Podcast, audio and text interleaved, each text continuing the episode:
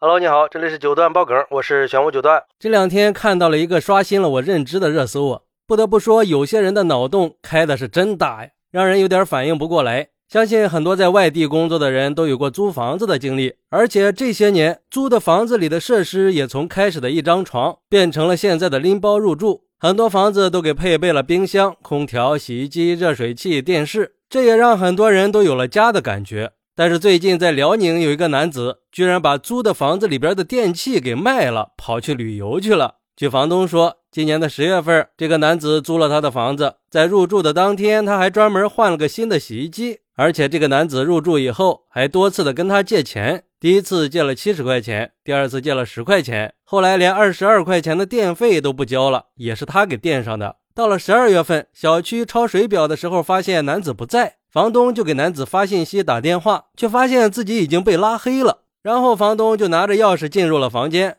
却看到了让他震惊的一幕：房间里的电视机、空调、冰箱还有洗衣机都被拆走了。房东说，男子一共住了四十天，房租一个月是八百五，押金也是八百五，但是被拆走的电器一共价值五千多块钱。而且通过男子的社交软件发现，他在十一月份就已经去了深圳旅游了。目前房东已经报了警，还准备起诉这个男子。这还真是大千世界无奇不有啊！这哥们儿也够狠的。不过为了几千块钱把自个儿给送进去，有点不值当的吧？网友们看了这个事儿也都笑喷了呀。有网友调侃说：“见过租了房子再转租当二房东的，可是还没有见过直接卖人家东西的。这哥们儿这操作实在是太奇葩了。而且你不惜卖了房东的电器都要出去旅游，这也太贪玩了吧！”不过这回玩的有点大了，你也不想想，现在到处都是摄像头，你能跑得了吗？也不知道是不是蓄谋已久了，怎么着？每到一个地方就卖掉房东的东西，然后去下一个地方旅游吗？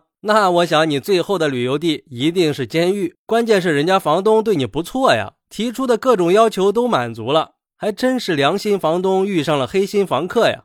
还有网友说，这么一对比，我的租客简直就是天使了。我也租出去了一间房。每年过年的时候，租客还会给我买年货拜年。平时房租也从来不拖欠，还经常会提早几天打给我。有一次去他那边看了一下，房子还整得挺干净。当然了，投桃报李嘛，房租我也好几年没有涨。我是宁愿租的价格便宜一点儿，觉得能遇到个将心比心的好租客比什么都重要。也有网友说，我也遇到过一个奇葩租客，不过家具家电都还在。把屋里的穿衣镜、垃圾桶、小凳子这些小物件全给拿走了。我想着，反正自己也不住，算了吧，就没和他要。后来才发现，床头柜也给我整走了，就连水龙头都给拆了。别的我都可以不要，但是床头柜你得还给我呀！一联系吧，拉黑了，气死我了。看来这种事儿还不少啊。我觉得这哥们儿应该就是缺钱了，脑子一热就不管不顾了。不过这缺钱可以理解。但是还是要用正确的方法去挣钱呀，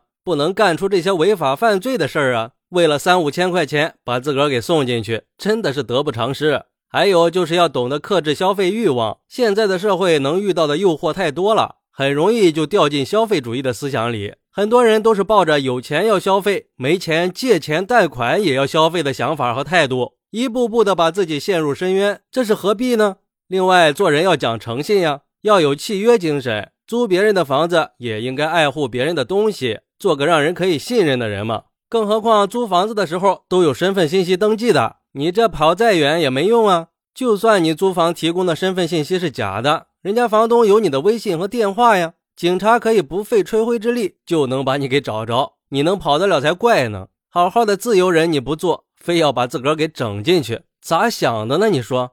不过这件事也在告诫房东们。往外租房子，一定要签好合同，留好身份信息，去物业做好备案登记。好，那你是怎么看待这个事儿的呢？快来评论区分享一下吧，我在评论区等你，拜拜。